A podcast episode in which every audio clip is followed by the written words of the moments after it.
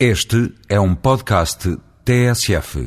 O bloqueio dos camionistas colocou uma questão constitucional, pois, ao ser promovido por empresários, constituiu um caso de lockout que a nossa lei fundamental proíbe.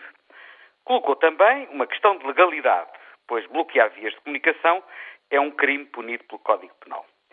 E colocou uma questão de igualdade, porque ao dar prevalência a uma atitude de força, representou um desafio à autoridade do Estado.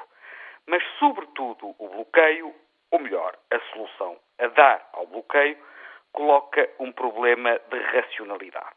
O de saber se pretendemos que o dinheiro de todos nós torne barato o gás óleo de que os caminhões efetivamente necessitam.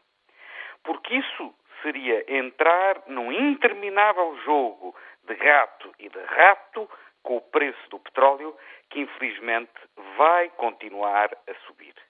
E uma coisa é certa: para mal de todos nós, incluindo, claro, também os transportadores de mercadorias, o tempo do petróleo barato acabou.